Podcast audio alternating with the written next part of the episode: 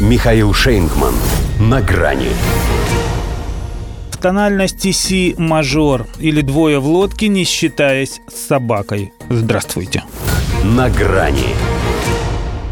Возможно, только сейчас Джо Байден почувствовал, если, конечно, та сущность, что упакована в эту дряхлую оболочку, еще способна что-то ощущать, что такое международная изоляция. Нет, у него есть союзники. Ну, вассалы там, прихлебатели, почитатели, и где-то даже боготворят. Но чтобы поговорить по душам четыре с половиной часа, да еще и не наговориться, а продолжить на следующий день, не с кем. А ведь тоже хочется, чтобы в честь его подняли бокал настоящего российского. И не для того, чтобы не чокаясь. Вероятно, эти грустные мысли старика и обуревали, когда он, награждая за достижения в области гуманитарных наук и искусств, решил доказать, что тоже не чужд. Попытка блеснуть эрудицией и хорошей памятью обернулась провалом. Строки поэта Ричарда Бланка ему так и не дались начал запинаться, путать слова и в конце концов вызвал обычный в его случае громовой раскат смеха. Когда признался «давайте я начну заново, мне страшно здесь находиться».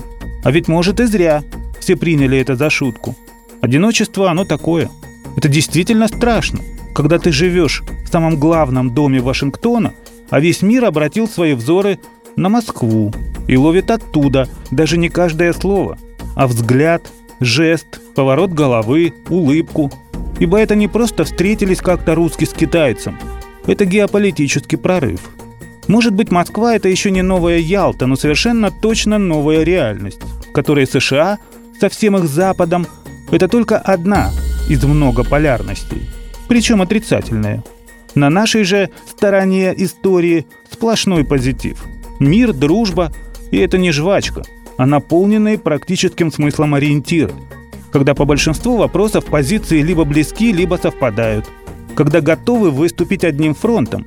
Да, пока против терроризма, но укронацизм. Что это, если не он? А увеличить долю расчетов в юанях, и не только с Китаем, но и со странами Африки и Латинской Америки, а поддерживать друг друга при вызовах и угрозах. В общем, они и встретились-то добрыми друзьями – несмотря на обстоятельства и перерыв в очном общении, расстались и вовсе не разлей вода. И в этом действительно есть что-то мирообразующее. Но в Белом доме делают вид, что ничего такого глобального в Москве не произошло, и упорото сводят реакцию на события всех первых полос к Украине. Дескать, пока что-то не заметили признаков того, что Китай начнет поставлять России оружие. Да Китай готов поставить на Россию репутацию и даже перспективу. А вот те, кто не видят дальше собственного носа, рискуют лишь с ним и остаться. И это они еще легко отделаются, если их щелкнут только по нему. Собственно, это уже случилось. Поэтому и Байдена забыли спросить, что он об этом думает. Понимают, слова дадутся с трудом. Да и о чем говорить, если все очевидно? Надеялись-то, что Путин и Си так и будут сидеть каждый на своем берегу и ждать. А получается, что двое в лодке – еще и не считаясь с собакой. Поскольку лает-то она лает. А вот нюх, похоже, совсем потеряла. До свидания. На грани с Михаилом Шейнгманом.